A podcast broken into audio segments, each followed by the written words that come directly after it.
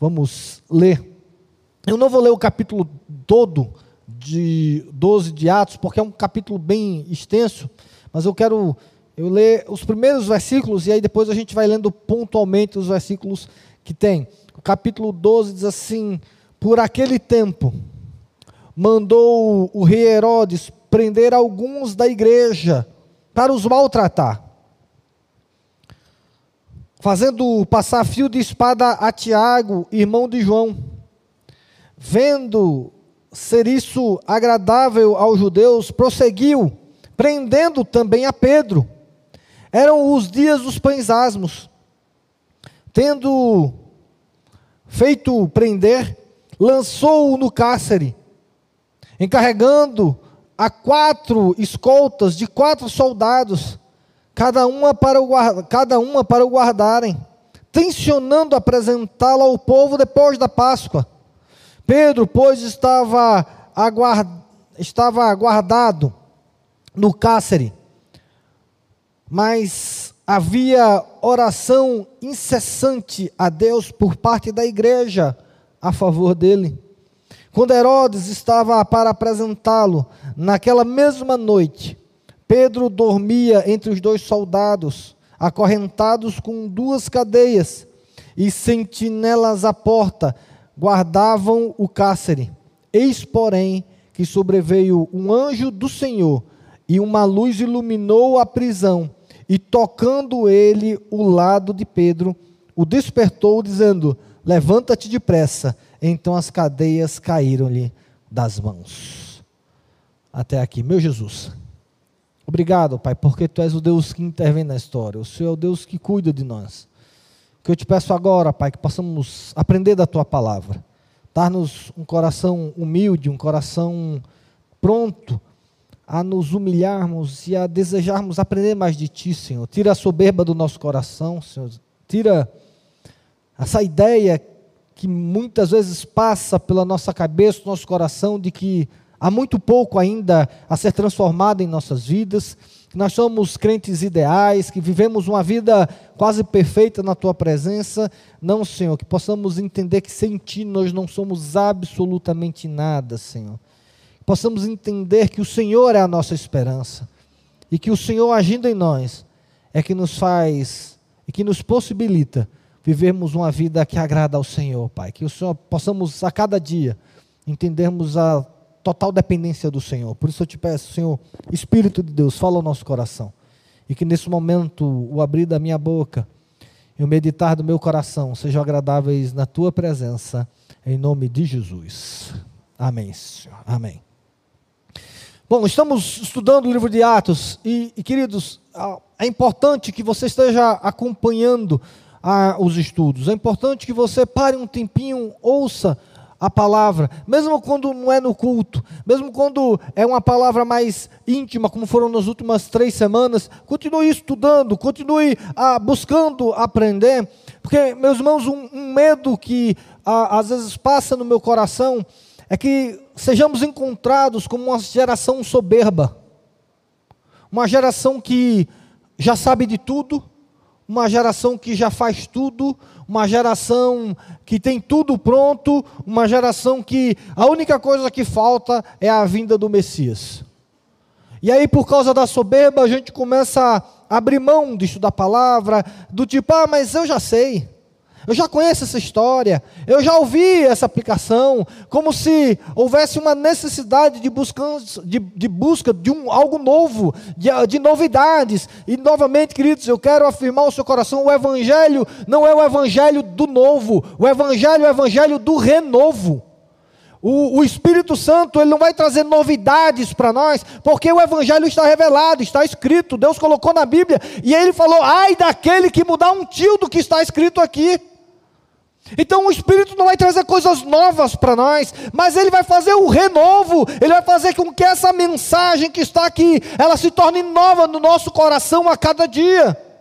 Mas o meu medo é que a gente acha que possa ser uma igreja atuante, uma igreja verdadeira, uma igreja fiel, um crente fiel, um crente que agrada a Deus, a parte da obra do Espírito Santo.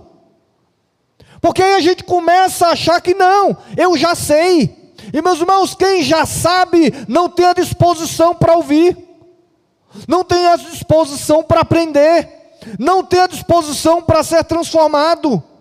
E a gente lê a Bíblia e a nossa atitude para com ela é uma atitude soberba. Não, vai de novo, mais uma vez, né? novamente a história de Abraão, mais uma vez a história de José, mais uma vez a história do, dos Atos, mais uma vez falar sobre ser fiel, sobre a, a, a tribulação, sobre os momentos, como se a gente não precisasse da palavra. Meus irmãos, eu desafio a você, a você ser impactado por Deus através dos estudos do livro dos Atos dos Apóstolos.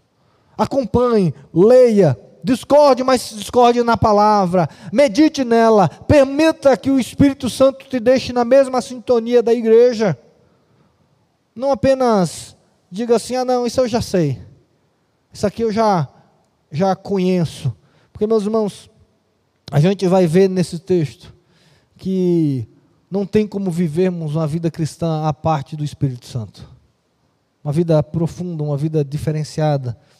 E quando a gente olha algumas questões particulares, tanto da igreja como do apóstolo Pedro nesse texto. Queridos, às vezes, a, pelo menos a minha, o meu sentimento é um sentimento de vergonha, de entender que ainda estou muito aquém daquilo que poderia estar.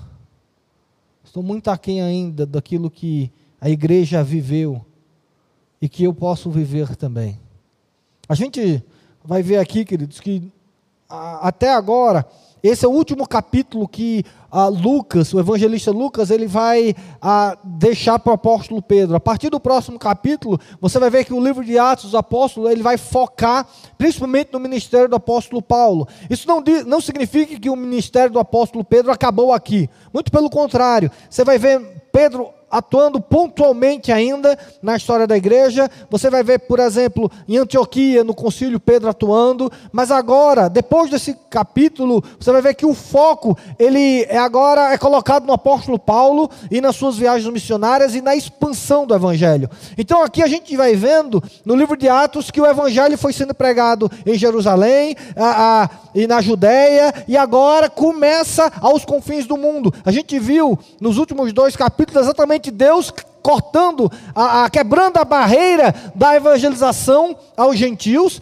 com o apóstolo Pedro tendo aquela a, a visão para Cornélio e, e aquela visão de que Deus estava dando para ele comer, ele não queria comer porque era impuro, e Deus disse, não, é, se eu santifiquei é puro. E aí mandou Pedro ir para os gentios, Pedro pregou para os gentios.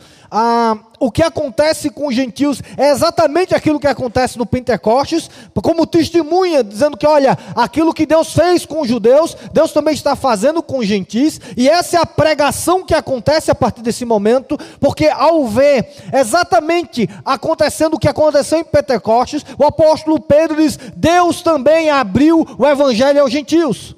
E aí você vê capítulo 10 e 11, exatamente esse desenvolvimento. O evangelho chegando em Antioquia, e a partir de Antioquia a gente vai ver que o evangelho vai se expandir para todo mundo conhecido. Mas aí, queridos, entre o 11 e o 13 ao capítulo 12.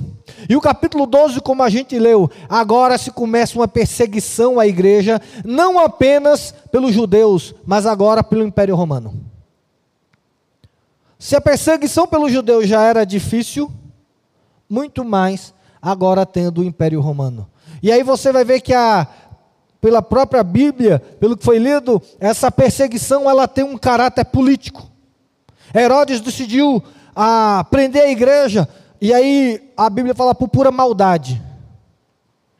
Ele começou a prender os cristãos com um, e um, apenas um objetivo: maltratá-los. E veja que a igreja, ela tinha a simpatia das pessoas. Mas deixa eu dizer isso a você, queridos. A igreja, quando prega o evangelho, ela tem a simpatia. Mas mesmo assim, a maldade e a corrupção vai de encontro ao evangelho do Senhor Jesus Cristo. Ele fez e prendeu a igreja porque a igreja estava fazendo algo de errado? Não. Por causa da maldade do coração por causa da pecaminosidade do coração de Herodes, ele prende a igreja, provavelmente também para dizer que ele era rei, não Jesus. Talvez havia essa, esse componente, não está aqui no texto, mas a história mostra que uma das questões que fez Roma perseguir a igreja é que Roma queria que dissesse César é rei, e a igreja dizia Jesus é rei. A Roma queria dizer, olha, diga que César é o Senhor, e a igreja dizia Jesus é o Senhor. Então existia esse componente ruim para Roma, mas queridos, não tem jeito, qualquer um que bate contra Deus perde. Qualquer um que se levanta contra Deus perde. Até a própria igreja. Quando ela tenta se levantar contra Deus, ela perde. Foi isso que aconteceu com o judaísmo.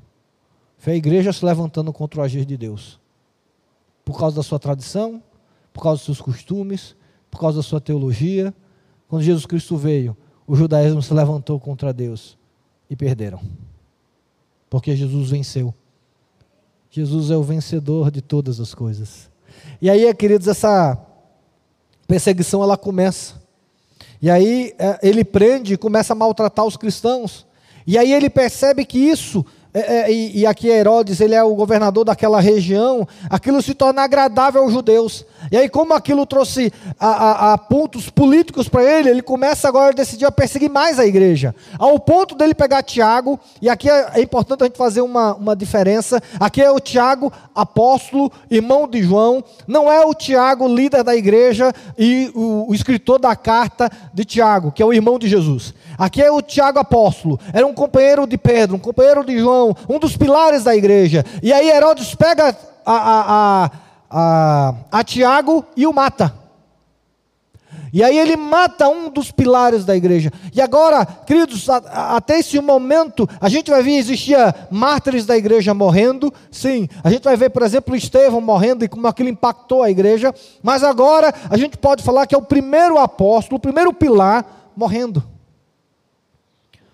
E aí, o que acontece? A, a, no momento que ele mata Tiago, aquilo traz benefícios políticos para Herodes, e ele decide prender Pedro. E agora, o segundo apóstolo é preso. E é interessante que essa, pelo menos relatado na Bíblia, é a terceira prisão de Pedro. É o terceiro momento onde Pedro é, é preso. E aí, ah, é preso nesse momento de Páscoa. E aí você vai ver semelhanças com a prisão de Jesus Cristo. E aí, como ele não podia matar Pedro naquele momento, porque era, era a festa da Páscoa, ele colocou quatro grupos de quatro soldados, soldados guardando Pedro. Provavelmente para dizer assim: olha, esse povo aí que roubou o corpo de Jesus e está fazendo isso, não vamos permitir que aconteça com o próprio Pedro. E aí, ah, normalmente, para você ter ideia, um, um, alguém preso no Império Romano, ele era preso a um soldado, como o apóstolo Paulo foi. Pedro estava preso a quantos? A dois. Ele estava acorrentado a dois soldados, não apenas um. Por quê? Porque o circo estava montado. O circo estava pronto.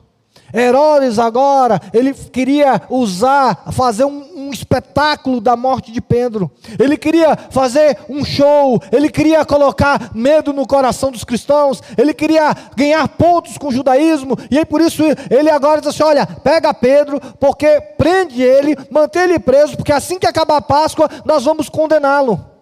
Nós vamos fazer um show, nós vamos mostrar a esses cristãos o que podemos fazer, e aí eu vou botar medo nos cristãos e eu vou ganhar os pontos com os judeus. E meus irmãos, esse era um momento que a igreja passava. E a igreja diz que Pedro foi preso nessas circunstâncias. Mas, queridos, uma das coisas mais lindas que existe é que quando a Bíblia descreve isso, no versículo 5 diz assim: Pedro, pois, estava guardado no cárcere.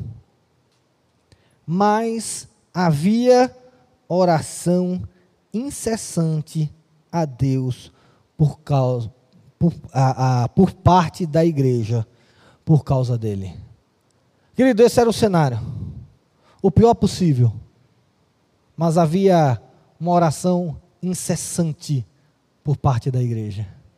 A igreja estava de joelhos dobrados, por causa do apóstolo Pedro. Ela estava orando, ela estava clamando, ela estava pedindo a Deus. E meus irmãos, aqui eu quero tirar a primeira lição para nós.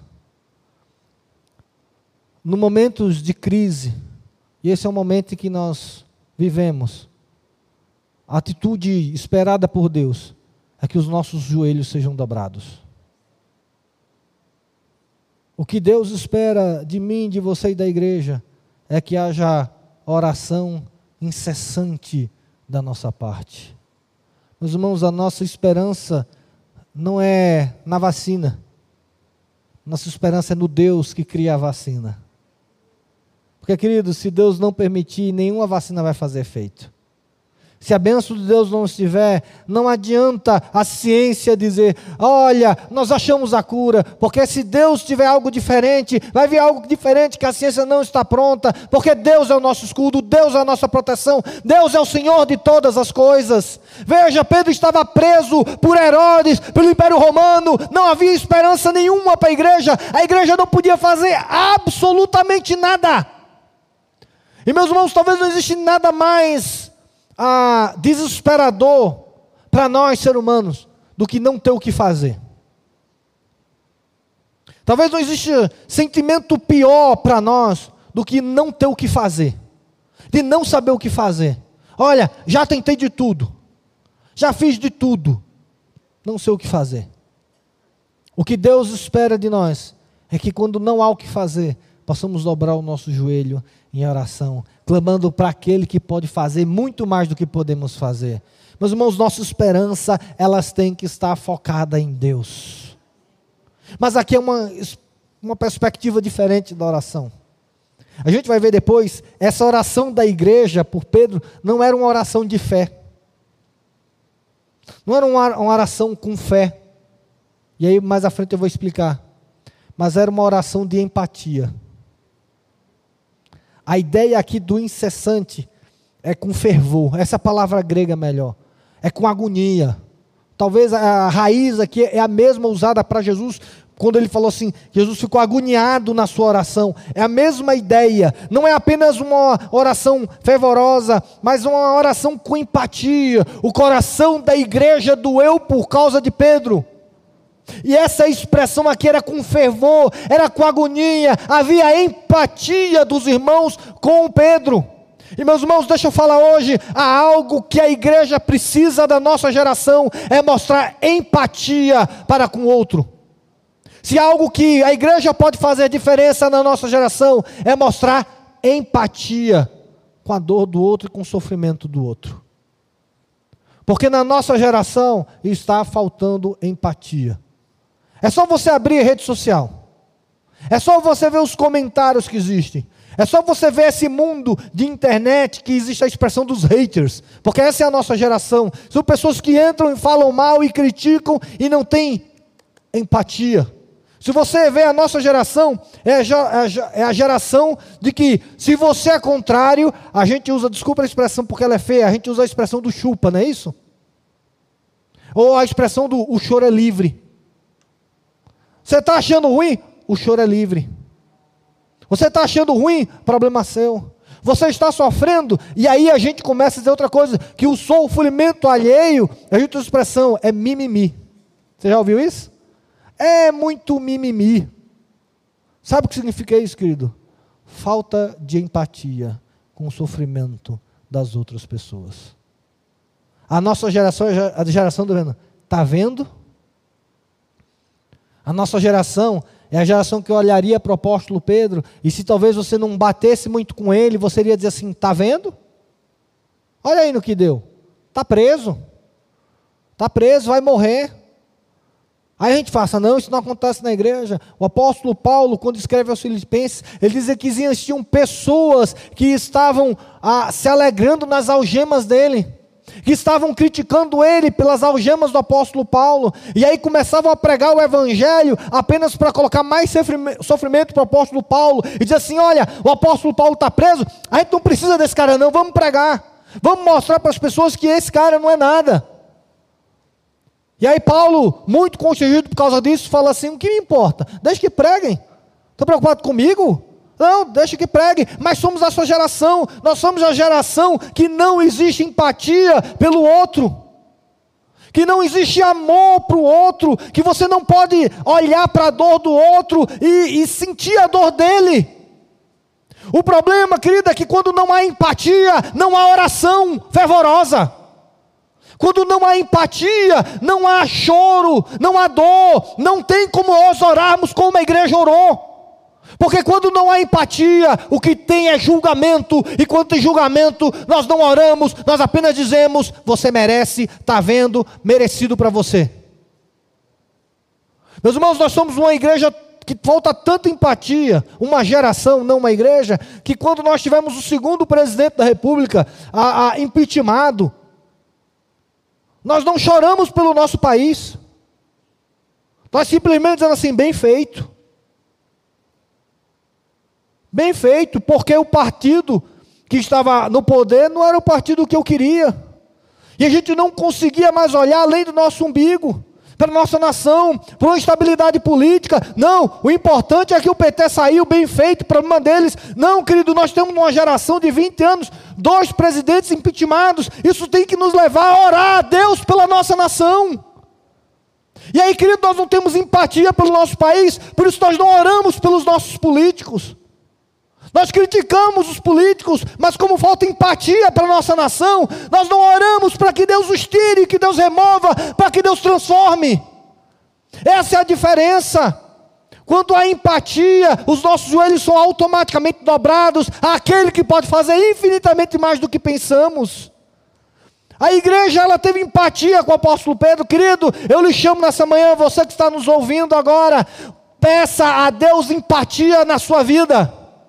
Peça a Deus para que você chore com os que choram, sofra com os que sofram, se alegre com os que se alegrem. Querido, Deus não nos chamou para sermos juízes dessa nossa geração, e o que a nossa geração precisa é de uma igreja que tenha empatia com os fortes e com os fracos. Nós precisamos nos colocar no lugar dos outros. Nós não fomos chamados para ser senhores dos outros juízos dos outros. Não, querido, o que mais me chama a atenção é que essa igreja, ela clamou a Deus porque ela teve empatia com Pedro. Querido, que diferença faz se tivermos empatia no nosso coração? Porque a empatia, ela não está ligada a conceitos políticos, conceitos pessoais.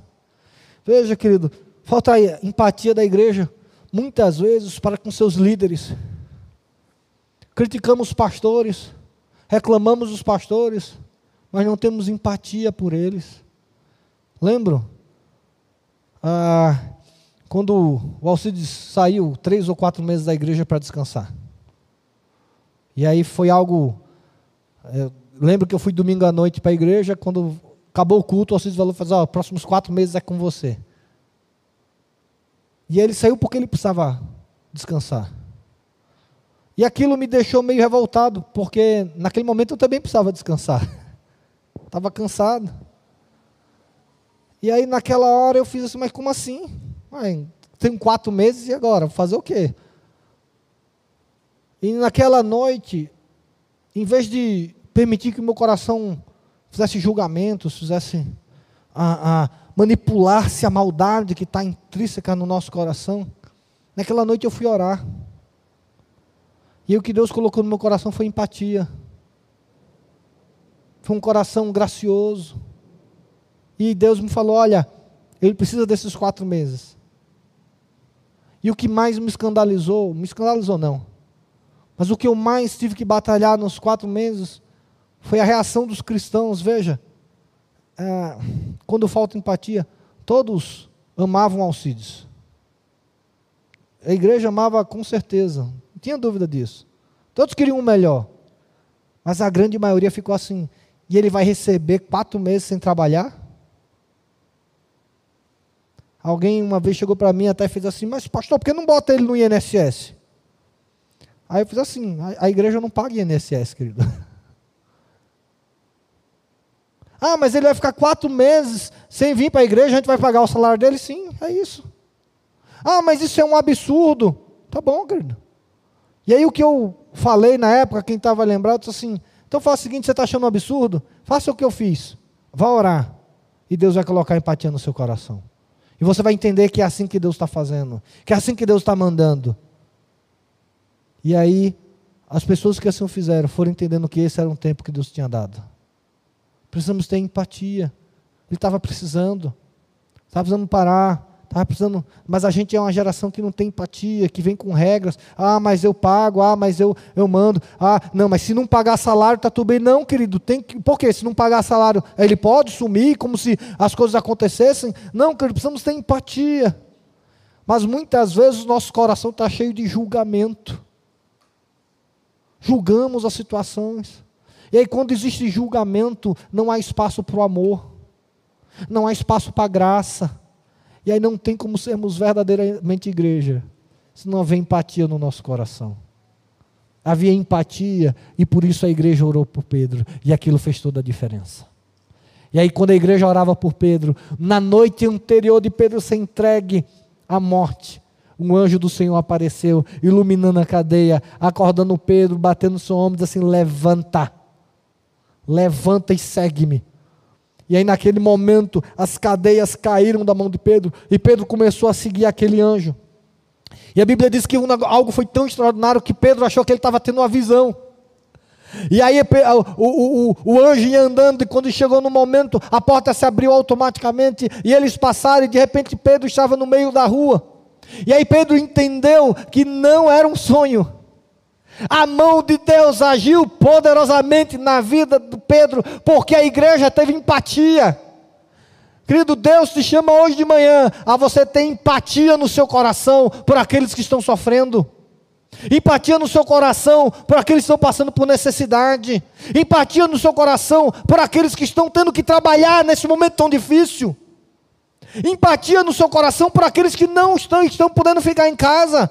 Porque nós somos da geração que se eu saio para trabalhar, eu critico quem fica. E aí, se eu fico em casa, eu critico quem vai para trabalhar. Mas não há empatia no nosso coração por aqueles que estão sofrendo. E aí, nessa luta louca política que a gente vive, a gente tem tomado um partido. E querido, nós fomos chamados para ter o partido do Senhor. O nosso partido é a igreja, é o reino.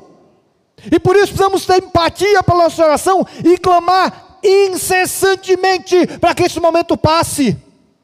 Meus irmãos, mas nós estamos parados.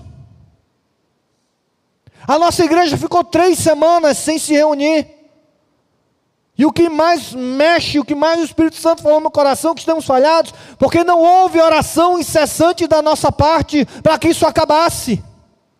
Não há oração incessante por parte da igreja para que esses dias sejam diminuídos, porque está faltando empatia com a nossa geração, porque a nossa esperança está na vacina e não no Deus que cria a vacina. Vejo cristãos sendo vacinados e dizendo assim: ah, quase um salve a vacina, viva a vacina. Não, querido, viva ao Senhor Jesus Cristo. Viva a Deus que nos protege com ou sem vacina, porque a nossa vida está nas mãos dele. E assim o será. Porque se é necessário um milagre de Deus para ficarmos vivos, e esse for o propósito de Deus, o milagre vai acontecer. Quando nós oramos com empatia, nós também entendemos que Deus é o Senhor de todas as coisas. A oração permitiu que a igreja ela entendesse o sobrenatural, mas principalmente a soberania de Deus. Veja, Pedro foi liberto poderosamente, certo? A gente diz aleluia, glória a Deus, mas o Deus que livrou Pedro não livrou Tiago, que também era apóstolo. Você percebeu isso no texto?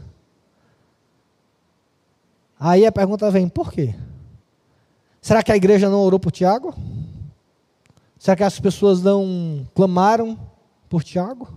Será que Tiago não era importante para a igreja? Não, querido. Era tão importante que a morte de Tiago trouxe um reboliço enorme para os judeus. Foi algo tão proveitoso para Herodes a morte de Tiago, trouxe tanto os judeus, olha, Tiago foi morto por Herodes, e aquilo trouxe a, aspectos políticos tão positivos para Herodes, que ele disse assim, quem é o próximo? Não, o próximo é Pedro, então pega Pedro. Dá para entender isso? Foi uma das colunas, tinha acabado sido morto. Queridos, entenda, numa mesma, no mesmo texto, na mesma história, nós vemos Deus agindo miraculosamente para salvar Pedro, e nós vemos Deus agindo para não salvar Tiago. E olha a expressão que eu falei: o Deus que agiu para salvar Pedro é o Deus que agiu para não salvar Tiago, porque a morte de Tiago não aconteceu porque Deus não agiu.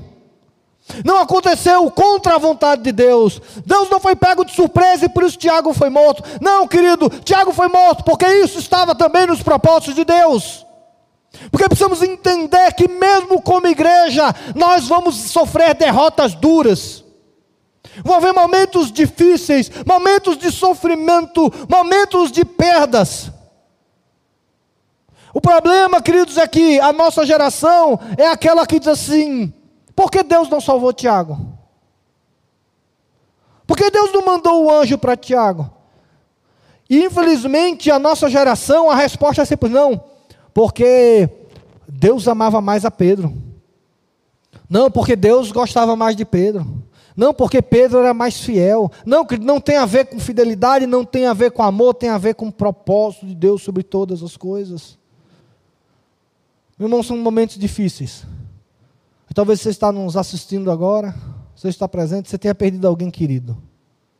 Você tenha perdido alguém próximo. E talvez no seu coração haja a pergunta assim: onde estava Deus? Porque Deus não agiu, porque Deus não curou, porque Deus não se manifestou. Meus irmãos, ah, e eu quero dizer a você, eu não tenho resposta para isso, porque ninguém consegue entender a Deus.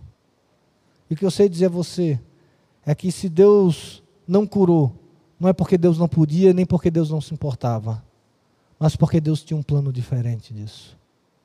E a vida incessante de oração não nos vai nos fazer entender Deus, vai nos fazer aceitar que Deus está no controle, mesmo quando as coisas ruins acontecem na vida. Deixa eu dar um testemunho, acho que ainda tenho, já tem meia hora, mas um, um testemunho rapidinho. Todos sabem, a maioria sabe aqui, minha mãe, minha mãe faleceu de câncer. Eu já estava em Brasília, já era pastor há dois anos em Brasília. E durante, minha mãe acho que teve um ano e meio de doença, uh, de câncer e, e, ela veio em Brasília, nós oramos por ela. A Lina vai lembrar disso, a Lina estava na igreja, o Diogo também era mais próximo de mim. Acho que aqui presente só esses estavam. Acho que o Nilo não estava na igreja. Já estava, Nilão? Pronto. Então o Nilão também acompanhou. Ah, e nós oramos, nós ungimos minha mãe, a igreja orava incessantemente, eu sabia disso. E aí, ah, em abril, no começo de abril, dia 8, minha mãe veio a falecer por causa do câncer. E eu fui para Recife, fui para o velório dela. E quando eu voltei, havia uma irmã na igreja, eu não vou lembrar o nome, tentei lembrar hoje de manhã, não lembrei, mas que estava com câncer muito parecido da minha mãe. E assim que eu cheguei, alguém chegou e falou, pastor, olha, a, a irmã está com câncer, diagnosticado câncer, era um câncer no fígado. Eu mesmo da minha mãe falei assim, então você tem que ir lá orar por ele, por ela. Vamos lá orar por ela. E naquele momento, queridos, ah, eu fiz, Deus, mas o Senhor não cura esse câncer. Se o Senhor não curou minha mãe, por que você vai curar a outra pessoa? Se o Senhor não ouviu minha oração para curar minha mãe, por que a gente vai orar? E naquele momento eu fui orar, como a gente sempre faz. A gente orou e Deus mandou ir, a gente foi. Eu fui, depois o pastor Alcides foi, e num momento de oração, Aquela irmã, quando estava orando, sentiu a, a, algo queimando na barriga dela, era a mão do Senhor curando ela. E quando ela foi fazer a cirurgia, abriu, estava tudo perfeito, maravilhoso, fechou. E aí, dois domingos depois, a irmã estava dando testemunho na igreja. E aí ela estava dizendo quanto Deus é poderoso, quanto Deus pode fazer todas as coisas, como Deus a curou do câncer, como a oração daquela igreja foi importante, como a fé daquela igreja foi importante, e, e aquilo trouxe alegria para a igreja, mas no meu coração eu trouxe crise. Porque eu fiquei pensando, Deus, a, a, faltou fé da minha parte para curar minha mãe? Faltou fé da igreja, eu vou culpar agora a, o Alcides, que ungiu as duas e uma ele teve fé para curar e a outra não? Eu vou culpar a igreja porque a igreja teve fé para que essa irmã fosse curada e, e não teve fé para que mãe, minha mãe fosse curada? E aquele testemunho trouxe crise para mim, porque naquele momento eu estava olhando para mim, apenas para mim. Mas, meus irmãos, como toda a solução de crise espiritual se bate na oração, quando a gente ora, Deus fala, Deus manifesta. E o que aconteceu comigo foi que eu não entendi porque Deus curou uma e não curou minha mãe. Mas o que aconteceu é que Deus mostrou que não é porque Ele amava mais uma do que a outra, mas porque Deus tinha propósito diferente para cada uma delas e que Ele continuava sendo o Senhor de todas as coisas, independente dos resultados. Querido, eu quero dizer a você: se você sofreu uma perda, busca o Senhor que Ele vai te consolar dessa perda. Não culpe a político, não culpe a Deus, não culpe as pessoas. Não, querido, quando vem a morte, não existe culpado. O culpado é Adão e Eva que comeu aquele e pecaram diante de Deus. Não existe culpado na morte, porque a morte ela vai vir. O que existe são os propósitos eternos e imutáveis de Deus. E quero dizer a você, querido, a obra de Jesus Cristo é uma. Jesus venceu a morte. E esse é o grande consolo, porque, querido, a pior das hipóteses é que Deus falou para mim, que Ele disse assim: Olha, porque eu queria a sua mãe ao meu lado nesse momento. Eu não criei sua mãe, porque estava no momento dela, vinha ao seio do Pai para viver eternamente comigo. E como eu vou argumentar contra Deus dessa maneira? Porque Deus me deu uma certeza: eu não curei sua mãe, mas eu venci a morte e ela agora está viva, está ao meu lado, está à minha destra, e um dia você vai se encontrar com ela. Essa é a esperança que nos move. Querido, nós não olhamos para os pontos negativos e eles afastam da, da, da fé, nos afastam de Deus. Não, Tiago morreu. O que é que vamos fazer? Vamos continuar buscando a Deus para entender os propósitos de Deus, que são muito maiores do que os nossos. Meus irmãos, é necessário nesse momento de dor nós nos voltarmos para que Deus nos console. Não permita, querido, que a dor da perda traga revolta ao seu coração, traga distanciamento de Deus, distanciamento da igreja. Não, querido, momentos de dores é o momento em que você precisa necessariamente buscar mais a Deus. A oração que não busca mudar a Deus, mas busca, muda buscar a si próprio, o consolo e o conforto de Deus. Foi isso que a igreja buscou nesse momento. Oração de empatia, mas uma oração onde Deus mudou o coração da igreja. E não foi uma oração de fé. Se você continuar lendo o texto, eu não vou ler porque o, o texto não permite, mas a, a Bíblia diz que Pedro sai da cadeia e ele vai para a casa de Maria, a Maria, a mãe de João Marcos, não a mãe de Jesus, não nenhuma Maria que a gente conheça. Nas escrituras ela aparece primeiramente aqui, e ele vai porque lá a igreja estava reunida orando. E ele diz que ele bate na porta, uma, a, um, a igreja provavelmente com medo, manda a empregada ver assim: olha, a, a, vê quem é. E a empregada vai, ouve a voz de Pedro e diz assim: olha, é Pedro. E a igreja falou assim: você está louca. Querido, não havia fé no coração da igreja. Eles oraram pedindo a Deus e não acreditavam que Deus podia fazer. Sabe por quê, querido? Aleluia. Não é a nossa fé que faz diferença, mas é o Deus que nós servimos aqui que faz a diferença. Deus não se limita à nossa fé, querido. Deus vai muito além dela. Olha, quero lembrar você o que está escrito em Éfeso, capítulo 3, versículo ah, 20. A gente já teve um congresso sobre isso, mas Paulo orando diz assim: ora, aquele que é poderoso para fazer infinitamente mais do que tudo quanto pedimos ou pensamos, conforme o seu poder que opera em nós. Querido, Deus é infinitamente mais do que a nossa fé. Porque o que nós pensamos, o que nós queremos, é aquilo que a nossa fé permite. Aqueles irmãos oravam, mas a fé deles não era tão grande para acreditar que Deus podia operar, mas como uma oração de empatia, como era, estava sendo dirigida a Deus, Deus não se limitou à fé deles, Deus foi muito além da fé deles, porque Deus é o Deus do milagre, Deus é o Deus do impossível, Deus é o Deus do infinitamente mais. Por isso você vai orar, não porque sua oração é perfeita, não porque a sua fé é perfeita, mas porque o seu Deus é perfeito. Porque o seu Deus pode fazer infinitamente mais. E aí, quando Pedro aparece, não houve um glória a Deus. Pedro apareceu a igreja orando, Deus liberta Pedro, Deus liberta Pedro. Aí houve uma batida, as pessoas vão lá e dizem assim: Olha, Pedro apareceu, você está louca, Deus liberta Pedro, Deus liberta Pedro. A fé deles era pequena. Querido, mas com a fé pequena, Deus pode fazer o impossível. Porque não é a nossa fé que opera Deus, é o poder de Deus que opera em nós. E o poder de Deus na nossa vida faz diferença na nossa geração. E aí ela insistiu: não, é Pedro. Eles disseram: não, é um fantasma. Ninguém pode livrar Pedro. E ela disse: é Pedro. E a igreja saiu para fora.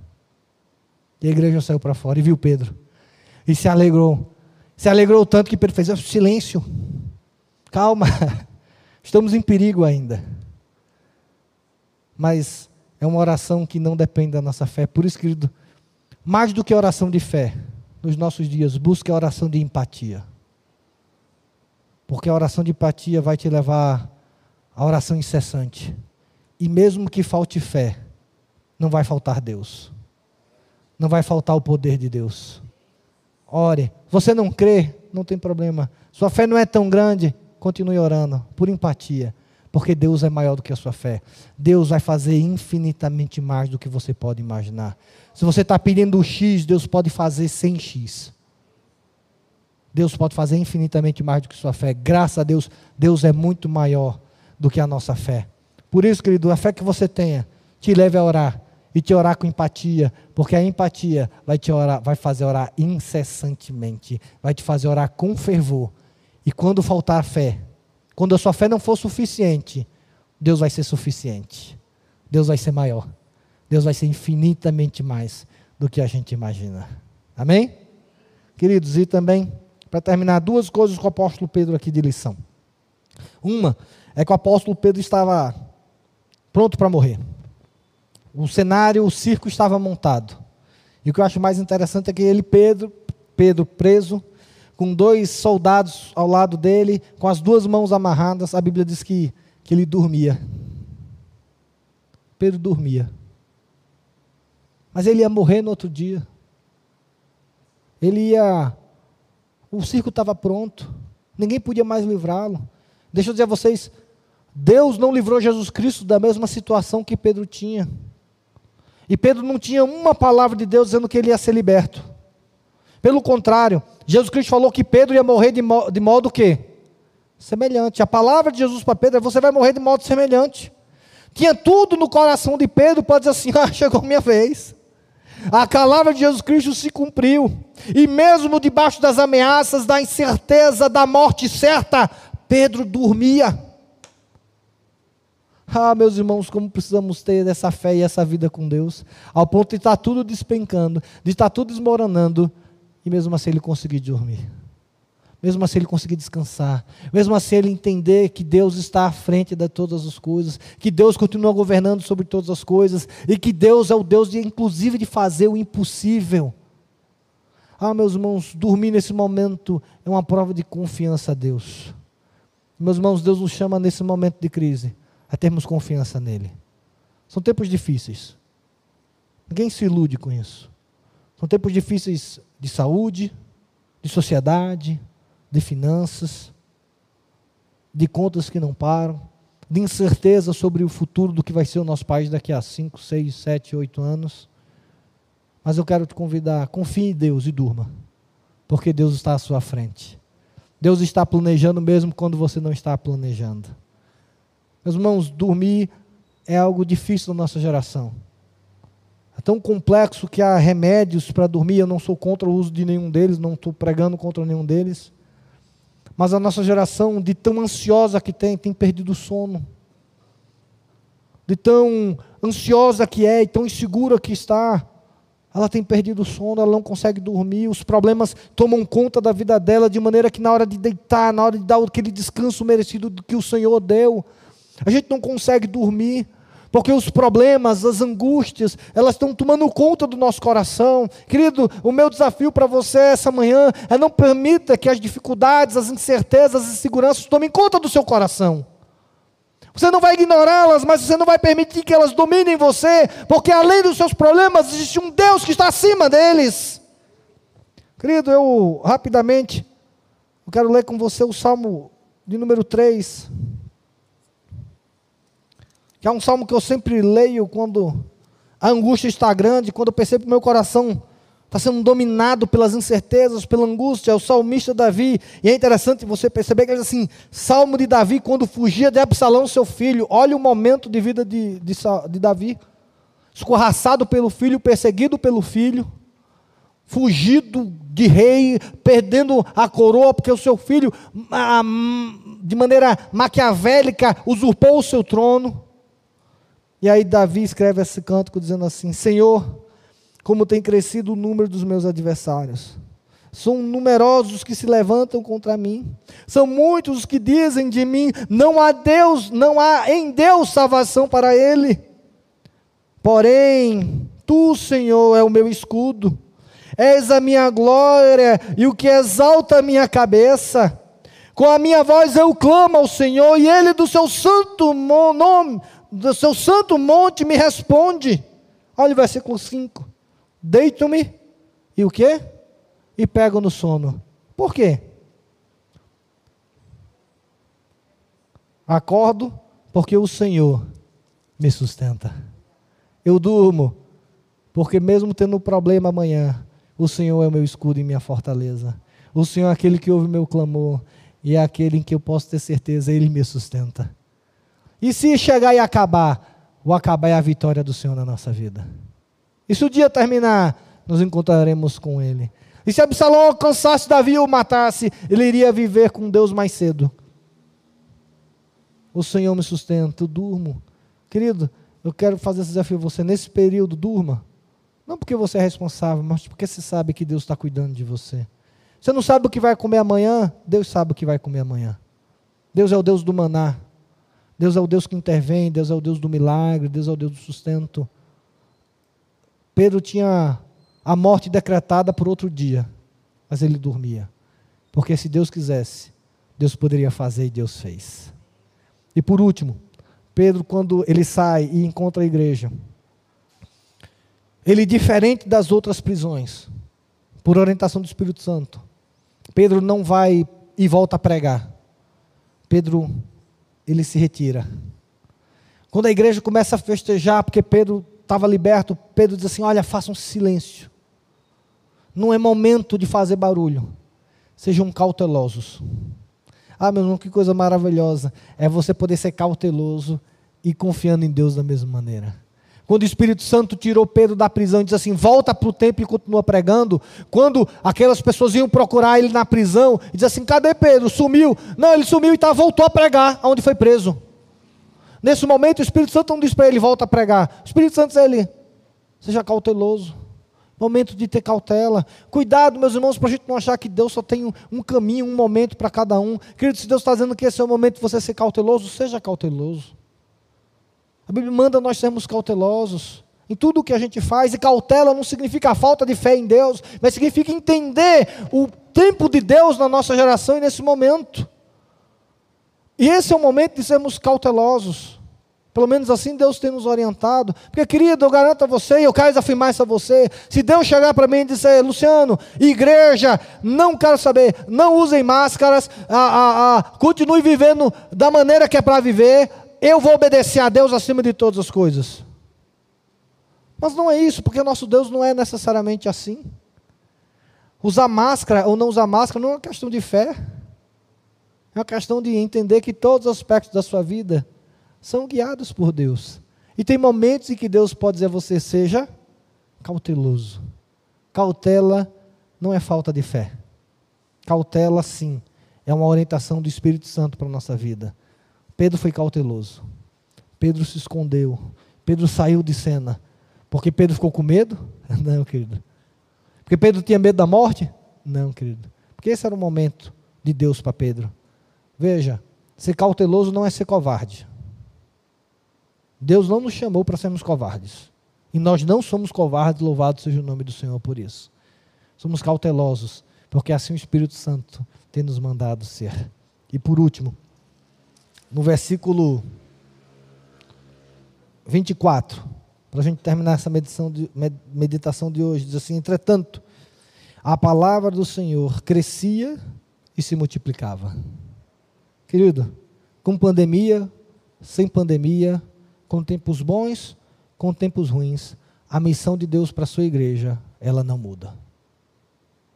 A sua missão diante de Deus não é menor porque tem pandemia. Você não tem a liberdade de não pregar o evangelho, de não discipular, de não ser igreja, porque estamos em pandemia. Mesmo nas dificuldades, a palavra do Senhor crescia e se multiplicava. A minha palavra para você hoje pela manhã é essa. Seja cauteloso, peça a Deus empatia no seu coração. Tenha a certeza que Deus está no controle sobre todas as coisas. Mas cumpra o chamado que Deus tem para você. Jesus foi fiel até o fim. E o fim de Jesus significou a morte. Seja fiel ao chamado de Deus na sua vida, até o fim. Com a cautela quando Deus mandar, sem cautela quando Deus mandar, guiados por Deus e não por pessoas. Mas, querido, talvez para mim o maior prejuízo que a igreja do Senhor vai ter nessa pandemia é que a palavra de Deus não cresceu nesse tempo. A quantidade de pregação aumentou muito, mas no nosso coração a palavra não tem crescido. No nosso coração a palavra não tem se multiplicado.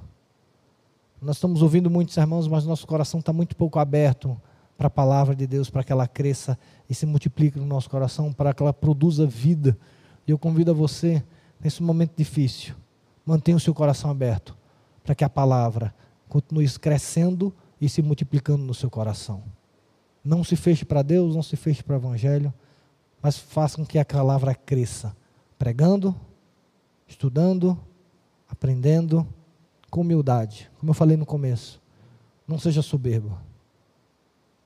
A igreja passou o que ele passou, porque a palavra continuava crescendo no coração dela.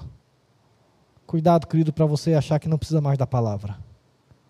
Que você já sabe de tudo. Que não tem mais nada o que aprender. Não, querido. Deus tinha liberto Pedro do cárcere e a palavra continuava crescendo no coração dele. Meu desafio para nós é que permita que a palavra de Deus continue crescendo no seu coração. Amém?